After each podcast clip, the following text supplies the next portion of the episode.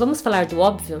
Este simples podcast foi criado para a gente falar de obviedades que não são tão óbvias assim. Pois se fosse muita coisa seria diferente. Nós somos os responsáveis pela mudança que só acontece através do autoconhecimento. Mas galera, vamos nessa com leveza, beleza? Eu sou a Nívia e tô aqui com vocês nesta aventura. Eu sou a Lê e tô aqui querendo muito fazer essa jornada com vocês. É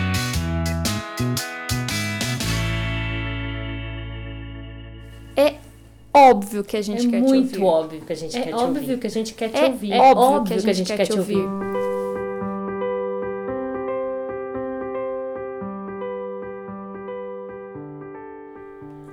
Bom, dos feedbacks que a gente andou recebendo, teve o da Lucila, lá de Santa Catarina. Uau! Helper do Patrick. Oi, querida, sou Lúcia. Lucila. Lucila. Facilitadora de grupos de Joinville e aluna da turma B. Nossa, a gente tá na J. Não, mas ela é do Ceará. Turma é B do turma Ceará. B do Ceará. A gente é da turma J de São Paulo. Achei que ela era das bem antigas. Achei a ideia bem boa, parabéns. Talvez no começo vocês estivessem nervosos. Acho que a gente ainda anda meio nervosa. Nossa! Daí a fala foi rápida e com alguns erros. Ah, mas a gente tá aprendendo. Eu falo rápido também. Depois da apresentação e a partir do propósito do podcast, houve foco e a voz se manteve no ritmo para o ouvinte, no caso eu. que bom. Ficarei em atenção ao que foi dito. Gostei. Pareceu uma conversa séria entre amigas. É assim que a gente conversa mesmo. Ah, que... olha, gente, Gratidão. coraçõezinhos, coraçõezinhos para a Lucila. Muito, muito obrigada. Muito, muito. Nossa, a gente agradece demais quem. Quem é, dá feedback. Quem dá fica- feedback, quem tira um tempinho pra, primeiro, ouvir nosso trabalho. Segundo, ainda escrever pra gente, gente. Nossa, isso é. Eu cresço muito, não sei você. Oh, Eu cresço muito, muito, muito.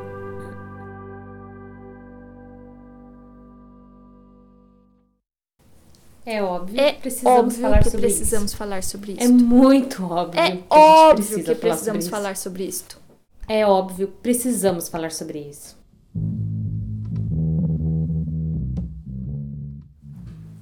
Entrevista com Gustavo Gindre, jornalista, professor e integrante do coletivo Intervozes, e essa entrevista aconteceu no site mobilizadores.org.br.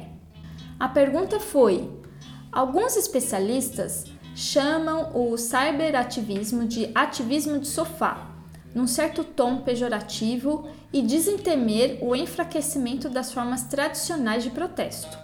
O que pensa a respeito? Aí ele diz assim: de fato, é plenamente possível que a partir de um sofá uma pessoa acabe se envolvendo em uma série de iniciativas virtuais. Essa conduta pode ser boa ou ruim.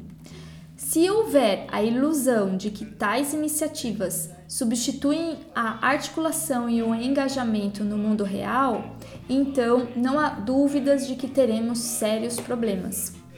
Por outro lado, esse ativismo virtual pode ser um importante elemento para se somar à militância no mundo real.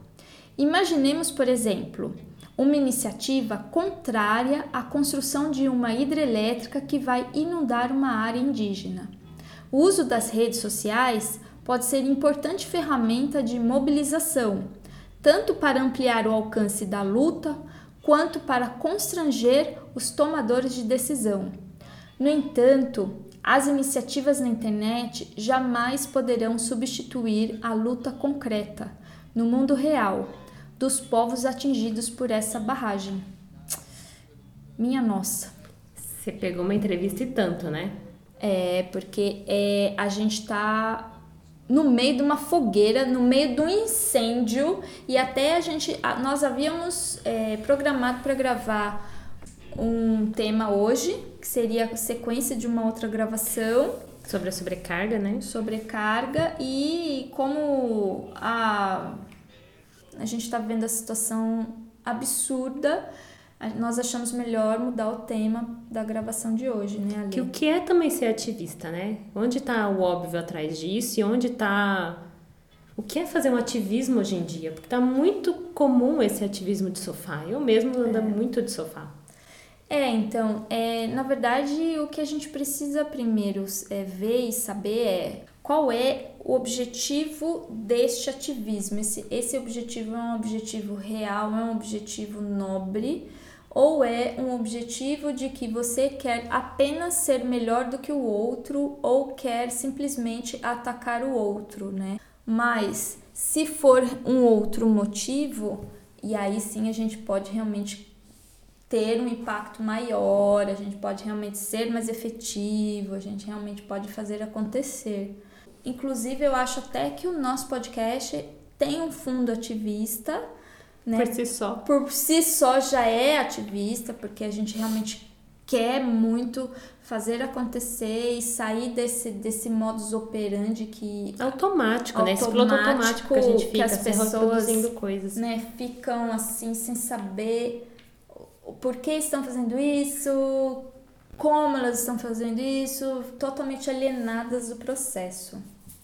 É só uma coisa que você falou que eu queria só questionar um pouco, que é o que é uma atitude nobre. Porque não necessariamente a gente pode considerar que nobre é nobre para todo mundo, sabe? O seu, às vezes eu tô lá defendendo algum ponto de vista, fazendo alguma ação, ach, tendo uma ação inclusive ativista por uma causa que eu considero nobre, mas o outro não vai considerar nobre. E eu tenho alguns exemplos para dar se for necessário, mas que eu preferia não dar para não gerar muita polêmica. Sim. Mas não necessariamente o nobre para um é nobre para o outro. Eu não quero entrar em política, em, muito pelo contrário, apesar de nós termos uma base política, porque o que nós estamos fazendo já é política por si só. Essa definição de política. Mas, né, como tudo está muito distorcido, quando a gente fala de política, aí você já é partidário. Aí que é o ato tá... de, ser, de estar vivendo numa sociedade, né? Eu estou numa sociedade, eu vivo numa cidade que está num estado, que está num país. O fato de eu viver aqui, nesse mundo, com essas regras, já é um, por si só uma coisa que me torna um ser político, né? É, eu, eu penso assim, quando eu falo em causa nobre, eu penso do, é que é uma causa pelo coletivo, né? Ao mesmo tempo, é preciso muito cuidado porque é, a gente foge muito, a gente não faz o básico e o óbvio, né? E já começa a falar do coletivo. Só que para chegar no coletivo, a gente primeiro tem que começar com o óbvio e com o básico. É, mas aí tem outro ponto também que eu acho que é importante, porque normalmente a gente também fica no óbvio apesar de não fazer o óbvio, entende? O que, que é o não, óbvio? Peraí, me explica. peraí que eu não entendi. Normalmente a gente fica falando as mesmas coisas, seguindo o mesmo roteiro, reproduzindo os mesmos pensamentos ou ideias que a gente ouviu, ou modus operandi, modo que eu andei até agora. A gente fica naquilo que é óbvio, naquilo que é mais perto da minha realidade. Uhum. E eu não vou atrás para ver uma visão ampla, para ver o que tem atrás daquele pano, para descobrir ah, o que mais que eu posso entendi. fazer a respeito. Então o que você quer dizer é que até o óbvio pode ser distorcido? É. Tipo, ao mesmo tempo que a gente não faz aquilo que obviamente a gente deveria fazer, a gente faz aquilo que a gente já está fazendo e acaba ficando no que parece mais óbvio naquele momento, mas só um parece, né? Hoje eu li uma entrevista da Greta, aquela super ativista menina de 16 anos, ela é sueca e tal. Eu acho até que ela vai ganhar o Prêmio Nobel da Paz. E ela fala, cara, não é que a gente quer proteger, vocês deveriam. Não, vocês deveriam estar em pânico com a situação que está acontecendo. Não é que tipo a gente quer proteger, né? Então, gente, é bem complicado assim. Eu tô assim a um ponto de querer desistir, sabe? Um lado meu fala: nossa, cara, tá demais isso para mim, para eu sustentar e eu aguentar, que eu tô querendo desistir, sabe? Levantar a bandeira, falar, gente, tô levantando a bandeira, chega, pra mim já deu, chega, to, to, Amazonas, toma. Porque eu, assim, tô. É desesperador, é desesperador. Os jornais são desesperadores, sempre foram, né?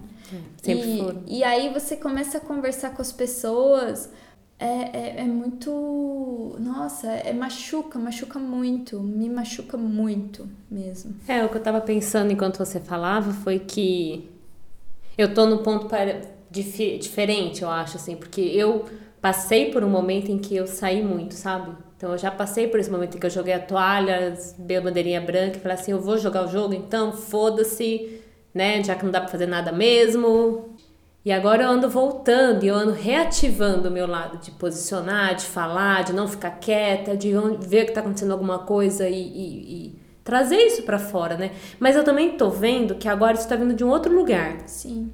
Por quê? Porque antes, quando eu falava, eu ficava muito no dedo apontado. Sim. Porque você tá fazendo errado. Sim, sim. Né? É o outro. Onde já se viu eu fazendo É alguma coisa muito de mais fácil, né, a gente fazer isso. Aliás, essa é a nossa atitude básica, é falar que o outro tá errado, né? É, e ultimamente eu ando voltando para esse lado ativista, mas olhando para onde aquilo reflete em mim, aonde eu não faço a minha parte, aonde eu tô sendo omissa. E na semana passada, enquanto eu olhava para a revolta e para a dor do que eu estava vendo, eu olhei muito para onde estava a minha omissão. E eu percebi que mesmo assim eu ando ficando muito no sofá. Sim. E ok, ao mesmo tempo eu sei que é mentira, porque, querendo ou não, com os atendimentos que a gente faz, com os círculos de mulheres que a gente faz, que a gente trabalha o tempo todo, com o próprio podcast, que você falou, a gente já tá trabalhando para trazer pessoas com mais consciência, é, espalhar isso aí de alguma forma, né? Para que a gente pelo menos possa questionar as coisas que a gente está vendo e a partir daí tomar decisões diferentes ou melhores decisões na vida. Isso já é um ativismo, né? Só que parece que não tá fazendo nada. É, eu sinto que ainda é pouco, sabe? Eu fico um pouco desesperada porque eu acho que a gente já passou do ponto de fazer alguma coisa, né? Mas vamos lá, enquanto nós estivermos vivos, nós estaremos sim fazendo alguma coisa a respeito. Assim, eu sou uma pessoa ativista de carteirinha, eu sempre fui muito ativista, mas é agora realmente com ou, em outro me apropriando um pouco mais ou sei lá, não sei se é porque eu amadureci um pouco, não sei, mas de outro lugar também, sabe? Menos apontando o dedo e de verdade trazendo, trazendo, calma, vem cá, senta aqui do meu lado, né? Então, quando eu discutia política com as pessoas, eu eu imediatamente ficava nesse nesse jogo de ataques, né? Agora não, sabe? Agora eu ouço o que a pessoa tá falando e não, não fico mais com aquela aquele ataque, aquela defesa, sabe? Eu fico assim, eu deixo passar e beleza, vamos. Eu entendo que você também tá com raiva, eu também estou com raiva, então o que, que a gente pode fazer juntos com essa raiva, né? É, eu às vezes eu falo que eu não entendo, não. tipo, nem sempre eu consigo chegar no lado de quem entende. Aqui nos atendimentos é mais fácil, eu consigo chegar no lugar que eu entendo, mas quando eu tô lá discutindo uma questão que tá me doendo, às vezes eu não chego nesse lugar de. Não, mas isso é uma coisa bem recente, assim. Tô, e eu tô falando apenas de discutir política, né? Não estou de- falando de outras coisas mais, Tá. né, da minha vida e, né, das minhas dores. Acho que aí depende, porque, por exemplo, eu não fiz sociais à toa, né? Então é uma coisa que é muito. Sabe? Então, quando fala de política comigo, geralmente parece que tá falando da minha mãe. A coisa é séria. Eu vi outro dia um vídeo muito legal e é uma coisa que a gente estuda bastante até, né? Que é assim, tinha uma menina lá falando assim com um psicólogo. Daí ela fala assim: Você viu esse vídeo? Não sei, eu só Ela ri. fala assim: É, você, falando pra gente lavar a louça, pra gente arrumar Ah, o nosso vi. quarto, mas enquanto isso, é, o, o ecossistema e o planeta tá em sofrimento e tal. E ele permanece na opinião dele, ele fala: Não, é isso mesmo. Primeiro você precisa cuidar das suas coisas para que depois isso possa se expandir, né? E, Que é muito cara, isso, né? Tipo, Exatamente isto. eu não né? dou conta nem de cuidar das minhas dores, da minha reatividade perante o outro, da minha crueldade e quero apontar o dedo porque o outro é cruel, que o outro é isso, que o outro é aquilo. Eu falei, meu, também não dá pra ficar 880 e só cuidar de mim e não me posicionar perante uma injustiça que eu esteja vendo na minha frente, às vezes com o meu vizinho. Sim. Que isso é uma coisa que esse psicólogo fala também, do tipo, a gente só pensa nas grandes questões mundiais. Sim. Mas tem algo acontecendo na sua casa e você não se posiciona. Ou tem algo acontecendo com o seu vizinho, no seu bairro, e a gente não vai lá ver. Né? Começa pela arrumação do quarto, que é o que ele traz. É isso, né? Então, vamos começar. Eu vamos falar, né? um- a sustentabilidade, que é um assunto que me move muito e que eu sou bem ativista. Inclusive, meu último emprego que eu me dei, porque, né? Eu, como sou autônoma, vou criando os meus empregos. Era justamente isso, uma empresa de recreação com base na sustentabilidade para falar desde a primeira infância já que a- as crianças já são sustentáveis por si só, elas nascem sustentáveis. Então, nem precisa de enxoval, só precisa de fralda, fralda de pano e peito. Precisa disso, mais nada. Só. Não precisa de brinquedo, não sei o que lá, do, do que De um aperta berço o botão. super power. É, o, o- berço de pinos do Amazonas. Não, não precisa de nada. Dorme com a mãe, mama, dorme, caga. Mas eu tava conversando agora há pouco, assim, sobre como foi a minha, que eu engravidei com 21, né? Então, assim, eu tava recém saindo da... Tava na faculdade ainda. Tipo assim, o meu... Pessoa que ficou meu marido depois, né? Na época a gente tava só na... A gente mal se conhecia. É, desempregado. Então, imagina, pindaíba total. Nossa. A gente foi morar na casa dos pais dele, eu tinha um quarto, a minha filha tinha um Moisés, e a partir do momento que ela não coube mais no Moisés, ela dormia no chão, super forradinho. Eu dormia no chão com ela no chão. Ponto, gente, ela tá viva até hoje, sabe? Sim. E que bom que ela dormia com você, né? Que ela não ficava no outro quarto chorando, se esgoelando. Então ela se sentiu protegida naquele momento. Então, cara, toda a base da economia, a partir do momento que rolou a, Revolução Industrial, você que fez sociais sabe muito bem disso. A partir do momento que rolou a Revolução Industrial, e aí por aí vai, na década de 50, quando os Estados Unidos falou agora vai ser esse tipo de cultura de consumo que o cinema propagou como que seria o estilo de vida americano, aí fudeu, entendeu? Fudeu. Por quê? Porque, cara, é uma busca desenfreada, né? A gente quer o tempo todo estar consumindo, já transforma as crianças em pequenos consumidores e por aí vai, né? É, e uma coisa de consumo atrás da outra, né? E aí a gente não entende por que tá tão competitivo. Por que, que eu olho para uma pessoa que deveria ser meu amigo e vejo como uma competidora? Alguma pessoa que vai puxar meu tapete que eu tenho que ficar o tempo todo em alerta. Aí os níveis de estresse estão absurdo, É. de ansiedade estão absurdo, de sobrecarga, como no outro podcast que a gente já falou, tá foda.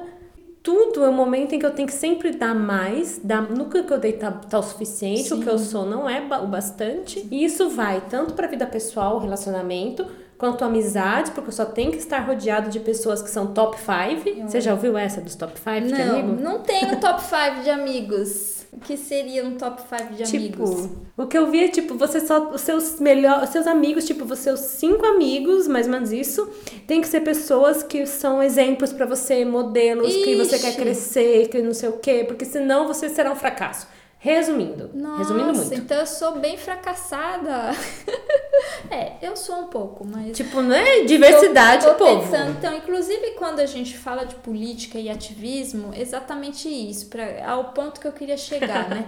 As pessoas vivem em bolhas de informação. Então elas não entendem que o Facebook, o Instagram, sei lá o quê, eles vivem de algoritmos. Então eles só ficam entregando aqueles tipos de notícias pra você, porque quanto mais audiência você der, mais eles estão ganhando com os anunciantes. Então são bolhas. Então, assim, quem é lá do- da, da extrema direita só fica recebendo fake news ou notícias reais que eles vão gostar. E, E quem pessoal? é o outro pessoal, que vamos dizer da esquerda, só ficam recebendo notícias que eles também vão ficar mais inflamados.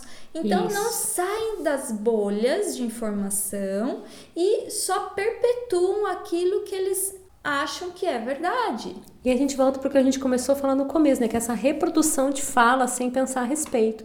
Que é uma das coisas, inclusive, que a gente pensou do porquê de fazer o podcast, né? Que é a dar um passinho para ajudar a, a, a sair um pouco desse automatismo que a gente vive. Exato. E aí fica a pergunta do que, que a gente pode fazer, mas de fazer real, né? Porque não dá pra ficar uma briguinha de, de que nem a gente tinha quando tinha três anos na escola, né? Um gritando contra o outro e aquelas duas turmas e, né, se debatendo.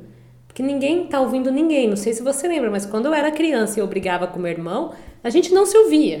Ah, até hoje, né? Não é três anos de idade. Hoje a gente continua não ouvindo É o que é a outro. mesma coisa. Só que agora a gente acha que tem mais, né? Mas no fundo.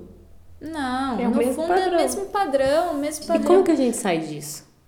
Porque pensando pra gente não generalizar Sim. e não acusar ninguém, não Como entrar nessa a gente censura. faz isso, cara? É olhando para dentro. Não Questionando, é olhar pra né? fora, é olhando pra dentro. Qual é a minha parte que censura nesse nível? Por que, que eu tô censurando tanto? Por quê? Do que, que eu tô me defendendo? Isso, por que eu acho isso? Por que eu acho assado? Por quê? Por que, que é tão importante pra mim ver aquilo? Isso. De onde vem essa necessidade, né? Qual é o meu mal também, que inclusive a gente costuma falar, na- acho que é uma frase do Lacan, que ele diz que o que separa eu do, de um criminoso, de alguém que foi preso, de alguém que cometeu um assassinato, é uma linha muito tênue. Muito tênue, porque eu tenho dentro de mim tudo que o outro também tem. Então, o que me separa, que fez com que eu não cometesse um crime e a outra pessoa já cometeu, é isso aqui. Sim. Então é olhar pra mim e falar assim, onde dentro de mim tem Isto também, né? é, e acolher. Essa destrutividade, essa, essa, né, esse incêndio que tá acontecendo, né? Onde tem dentro de mim algo que, que é o caminho mais fácil, que teria botado fogo, porque é a maneira mais. ma- É, mais... vamos aí, vamos criar um atalho, entendeu? E, em vez da gente construir um caminho, a gente simplesmente vai tacar fogo e criar um atalho, né? Ou eu tenho, já, já tomei conta algumas vezes de perceber um lado meu super ávido, assim, que quer tudo pra ontem, bem mágico, assim, sabe?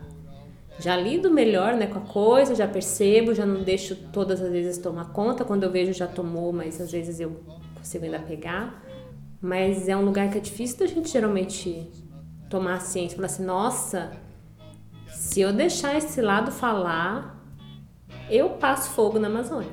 Não, e a gente passa fogo em tudo, né? Passa fogo na casa, nos relacionamentos, no Amazônias, em tudo. Quando você vê, você incendiou o planeta a troco de nada, né? A troco de nada. A troco de nada. Porque nós também temos esse tipo de violência dentro da gente, nós também queremos tacar fogo nas coisas.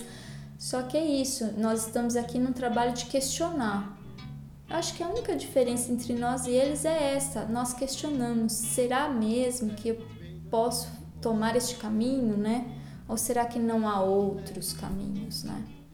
É, mas até isso eu acho sutil, sabe? Porque às vezes eu posso usar o questionamento até pra. como forma de manipulação, né? Não, tô falando questionamento real. É. Real, real. É que eu só que eu falei pra você, é, mas é que se bobear nem isso, entende? É Nossa. óbvio que sempre pode ter uma pegadinha, entende? É óbvio que sempre vai ter uma pegadíssima. Mas é isso, né, Ale? Vamos então continuar aqui com o nosso ativismo, nosso simples e humilde podcast. Você tem mais alguma coisa para concluir? Continuemos ativistas. Continuemos ativistas no passo que a gente consegue dar.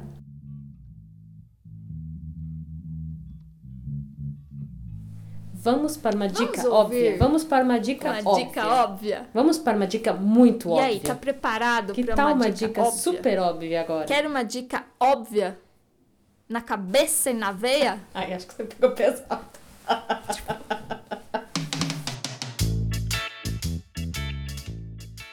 Então, Ale, olha só, é, tem um filme que tá no Netflix de uma menina que eu realmente é uma inspiração pra mim, é uma pessoa, com certeza, uma pessoa de outro mundo que veio para aqui. Inclusive, quando você assiste o filme, você vê os pais dela, né? Quem são os pais dela e por que, que ela é assim. Então, acho que é toda uma conjuntura estelar. Os pais dela são muito fortes e sempre foram extremamente ativistas dentro da casa deles. E aí nasceu Malala, né? E Malala é uma pessoa que, claro, teve uma tragédia, teve toda uma questão, mas ao invés de ela se vitimizar com a situação, aí sim que ela ganhou muito mais força e notoriedade e pôde chamar atenção para Pô, cara, pleno 2019, tanta coisa acontecendo ainda medieval, né? Medieval. Medieval. E esse é o ponto, né? Eu vou pra minha dica de como a gente aqui em 2019, vivendo aqui na bolha que a gente vive, pelo menos a maioria das pessoas que vivem, convivem comigo, né? Então não sei quem vai estar ouvindo o podcast, mas pensando que tem uma realidade mais ou menos parecida, que vai ter acesso, a bolha que a gente vive achando que isso é o que acontece no mundo inteiro e não é. E aí saiu aquele vídeo do Absorvendo Tabu, que tá no Netflix, Tá no que Netflix. fala sobre a Índia agora, em 2017, 2018. O filme é de 2017. 2018, quer dizer, mas deve ser de no máximo 2017 por aí, né? Que era a realidade que esse documentário traz. Quantas mulheres na Índia não sabem, nem sabiam o que era um absorvente? E não tinham acesso a um absorvente. É. E quantas doenças e coisas do gênero também acabavam acontecendo, e, e, e situações de vida precária. E isso tudo é fruto de, de cultura, de machismo, de falta de facilidade, né, de acesso, entre outras coisas. E né? você escolheu esse porque é um filme ativista, queira ou não? É um filme ativista, queira ou não, porque Mega é. É um, o documentário traz a questão de a implantação de uma máquina de fazer absorventes que as mulheres farão os próprios absorventes. E dei um puta spoiler. não, não, não, mas isso foi um ato ativista. Foi. E acho que é interessante pensar o que é um ato ativista, o que é um ativismo. O ativismo não é necessariamente você pegar uma bandeira e fazer um protesto. Sim, vamos lá no vão do MASP, né? Não que isso não, não, não, não desmerecendo, não e por mas favor, não é só isso. há um impacto também, mas não é só isso. O ativismo acontece primeiro entre tantas coisas, mas na comida que você come. Na né? roupa que você veste. Na roupa que você veste, na sua própria sexualidade. No absorvente que você usa. É, isso aí. Como, por exemplo, o filme. No caso ali, meu lado que usa absorvente de pano e coletor ficou meio assim, mas puta, não podiam ter levado no coletor, mas eu falei, não, Alessandra, respira. Tabu a gente chega com o que pode, de acordo com o que dá, cada um é. dá o um passo na conta e já é maravilhoso que aconteceu. Isso, no momento que é possível Exato. aquela implantação. Né? Já foi uma revolução.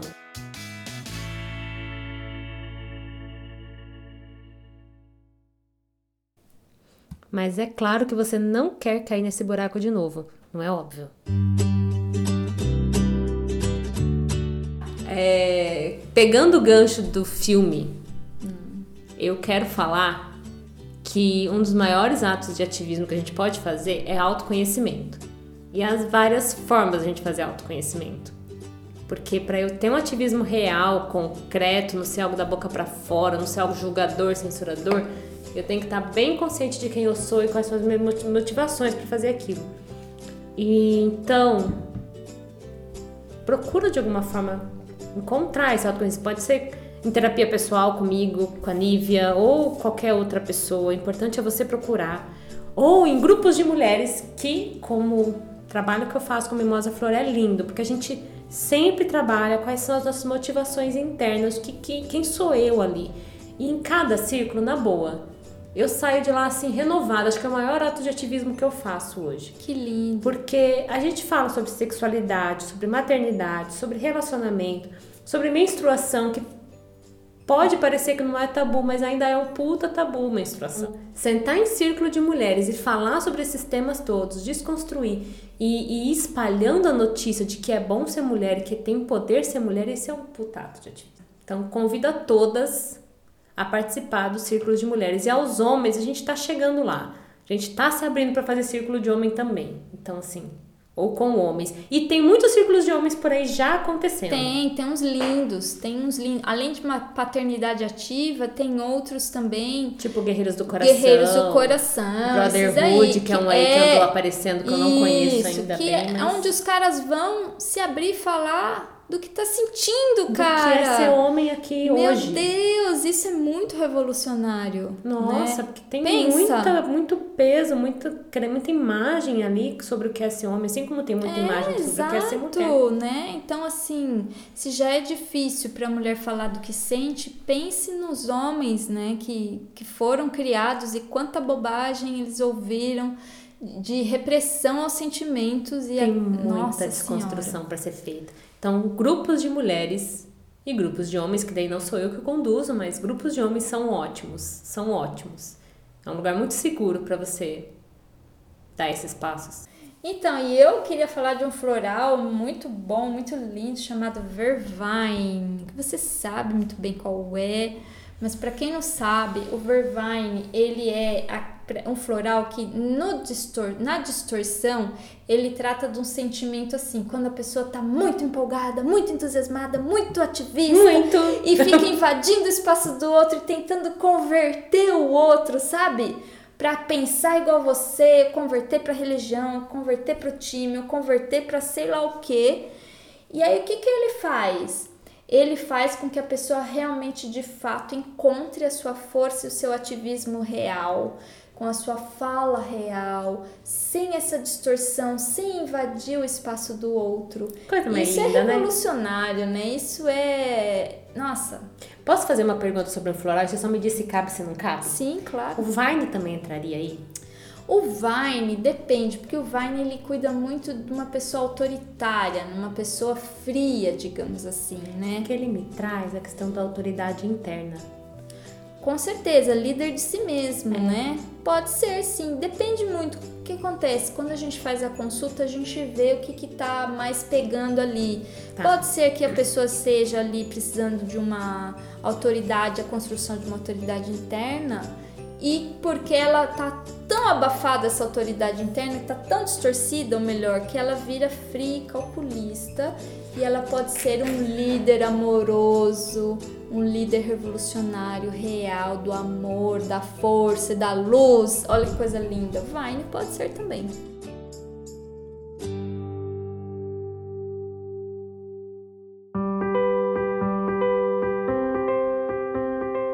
Obviamente que a gente também quer agradecer esse pessoal lindo. Obviamente, a gente também quer agradecer a todo mundo que apoiou a gente para que esse podcast acontecesse. Então, olha só, é, a gente está usando novamente o microfone do Djalma, que está nos ajudando muito! Muito. Ele não tem ideia de quanto ele tá ajudando a gente. Agradecida, Djalma! Agora nós temos um novo parceiro na nossa empreitada, olha Puta só. parceiro, né? Nossa, é um cara chique. É um Muito- cara, um cara muito top. Minha Muita no- gente boa. Gente boa, gente boníssima. É o Gustavo Suti, que é um cara coach, palestrante, não sei o que lá, muito foda. Que adora mudar o jogo de todo mundo. Mudando o jogo é o nome do, do, do programa dele e tá ajudando a gente a mudar o nosso jogo, né, Ale? Estamos mudando o nosso jogo, né? E- Obviamente. A edição fica, essa edição maravilhosa, fica lá por conta do Márcio Yonamini, nosso querido Márcio, lá dos tempos áureos de ECA, USP, Rádio TV e Estúdio Amarelinha. Toda vez que você fala amarelinha, eu me lembro de eu pulando amarelinha quando eu era criança. Só pra deixar um comentário aí. De... Márcio, responde pra gente depois isto, sobre esta questão da amarelinha. Bem, então, gente, compartilhe o nosso conteúdo, manda Assina o lá. nosso canal. É, por enquanto só tá no SoundCloud, né, Só, Ale? mas a gente vai conseguir com o tempo passar pros outros, né? Quando a gente tiver um pouco mais de estrutura.